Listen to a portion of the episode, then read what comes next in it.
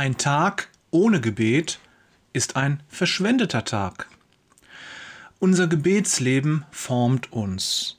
Deshalb sollten wir ein besonderes Augenmerk darauf haben. Will ich Veränderung in meinem Leben und meiner Beziehung zum Herrn, dann sollte ich mein Gebetsleben verändern.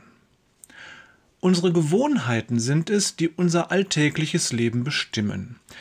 Dieses Thema liegt mir sehr auf dem Herzen. Ich bin überzeugt, dass unsere Gewohnheiten den entscheidenden Ausschlag geben, wie wir jeden einzelnen Tag leben.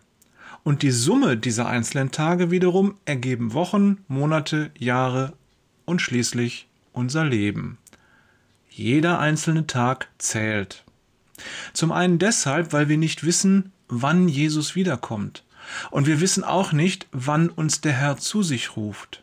Zum anderen, weil der Herr jeden einzelnen Tag macht. Er möchte, dass wir im Jetzt und im Heute leben. Psalm 118, Vers 24 bringt es auf den Punkt. Dies ist der Tag, den der Herr gemacht hat. Heute wollen wir fröhlich jubeln und unsere Freude haben. Jesus sagt uns später auch noch etwas über den einzelnen Tag in unserem Leben. Er sagt, macht euch keine Sorgen um den nächsten Tag.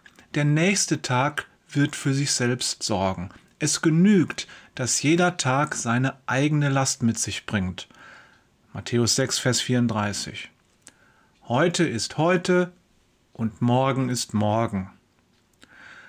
Und mein Journaleintrag von heute möchte auf etwas hinaus, was den morgigen Tag beeinflusst. Denn unsere Tage sind nicht einfach wie Perlen auf einer langen Schnur. Perlen berühren sich nicht.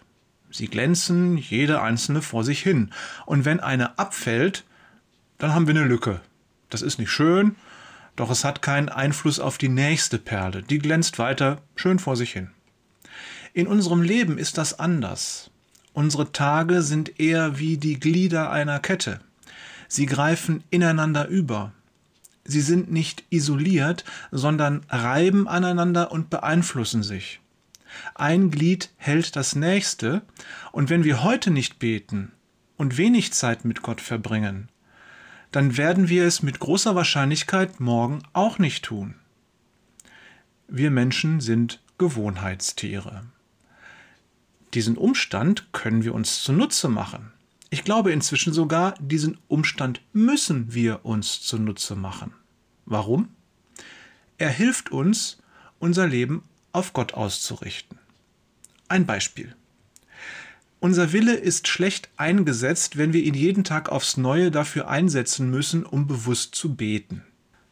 Denn dann kann es passieren, dass wir täglich in einem Kampf stehen, der uns unnötig auslaugt und Willenskraft kostet.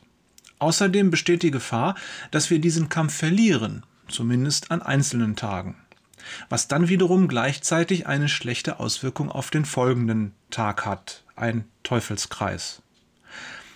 Unser Wille ist gut eingesetzt, wenn wir ihn dafür einsetzen, eine Gewohnheit des Betens zu entwickeln. Dieser Kampf ist viel leichter zu gewinnen und stärkt unsere Willenskraft.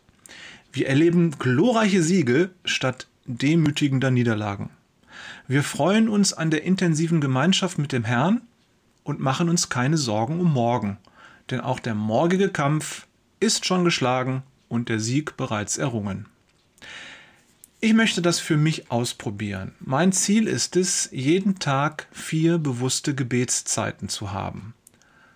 Morgen spreche ich über den Plan dazu und die Details, wie ich dieses Ziel glaube erreichen zu können. Dafür reicht meine Willenskraft auf jeden Fall aus. Der Mensch denkt und Gott lenkt. Liebe Grüße von Jörg, der Veränderung in seinem Leben will, Peters und Thorsten, der es ihm gleich tut, Wader.